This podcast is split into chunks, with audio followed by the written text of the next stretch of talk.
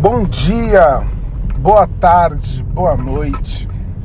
Independente de quando você estiver ouvindo esse áudio, é que seja um momento bom, é um momento onde você, você traga à sua memória aquele que nos dá esperança. Eu gostaria de ler com vocês hoje é, Romanos 10, 12, 13 e 14 diz assim: Portanto, não há diferença entre judeu e grego, porque um mesmo é o Senhor de todos, rico para com todos os que invocam, o que o invocam. Porque todo aquele que invocar o nome do Senhor será salvo, pois, é, como pois invocarão aquele em quem não creram? E como crerão naquele de quem não ouviram? E como virão se não há quem pregue? E esse texto é maravilhoso, ele continua, né?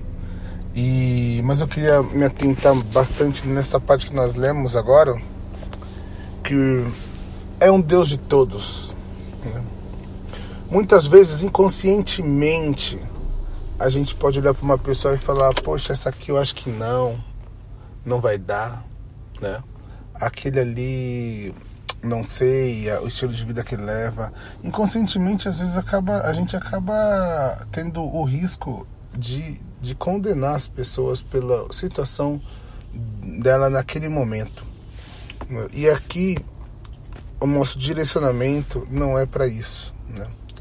É, ele é Deus de todos. Né? E o desejo dele é como se todos fossem salvos. Né? E aqui diz assim: como ouvirão se não tem quem pregue? É, hoje nós temos uma, uma também uma, uma situação no nosso mundo, né, no nosso país, nosso mundo como um todo, onde está cada dia mais difícil se viver e se pregar as escrituras devido ao senso comum que ele já está bem antagônico ao que, ao que a Bíblia nos ensina. Então, realmente, o pregar, o viver é um passo de fé, né? É, é um passo de, de é um desafio e um passo de fé. É um posicionamento mesmo em Cristo, né?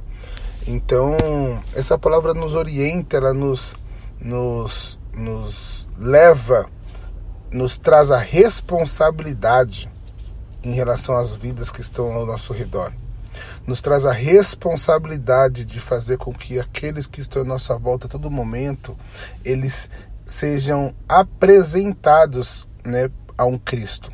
E quem é esse Cristo? Somos nós, né? Porque o Espírito de Deus habita em nós. E nós somos, através de nós seremos, é, que eles serão salvos. Através de nós, né, nosso testemunho, nossa fala sobre o amor de Deus. Então, eles só vão crer se nós falarmos. E outros irão crer através da vida desses que crerão através de nós. Né? Então eu queria deixar essa palavra de responsabilidade, de desafio, de amor. Né? A Bíblia é uma história de amor. Né? Um amor incondicional, o um amor que excede realmente todo o nosso entendimento. Então que Deus abençoe a vida de todos vocês.